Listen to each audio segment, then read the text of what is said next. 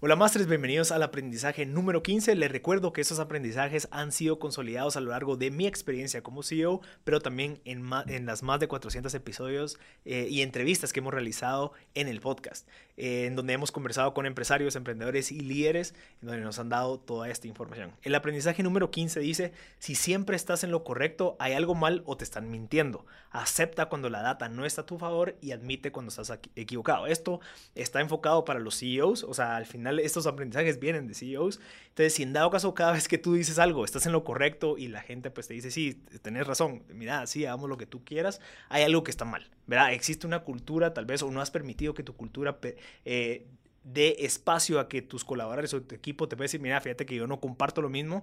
Eh, si en dado caso todos te dicen que sí, pues hay algo que está mal en la cultura o simplemente sencillamente están mintiendo. ¿Y qué va a pasar si tu equipo te miente? Es que tal vez no hay una visión a largo plazo dentro del equipo y dicen, ok, le voy a decir que sí solo porque hay que hacerlo y salgamos adelante mientras que yo veo que más hago afuera de la empresa o en proyectos personales. Entonces, si en dado caso algo está pasando en donde siempre estás en lo correcto, hay algo que está mal. Entonces, aceptemos nosotros como los CEOs que es, mira, yo no tengo la información ahorita completa, sin embargo, puedo investigar para que tomemos una decisión. O me encantaría hacer una mesa redonda en donde todos los miembros del equipo me puedan decir, mira, ¿qué piensan de esto? ¿Qué podemos hacer? ¿Cómo lo podemos resolver?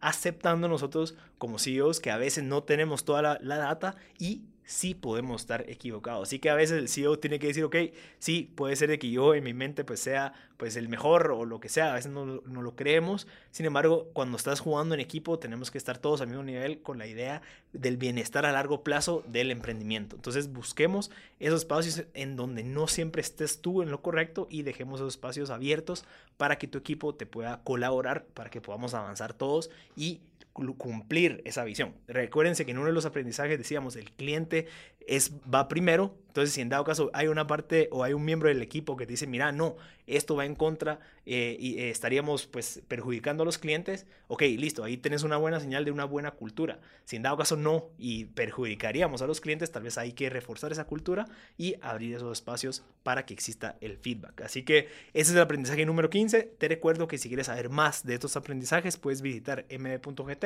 y ahí mismo vas a encontrar, además de las 400 entrevistas, estos 40 aprendizajes y muchas otras cosas, noticias nuevas. Te invito entonces que visites md.gt y gracias a todos por escuchar esto y ver este video.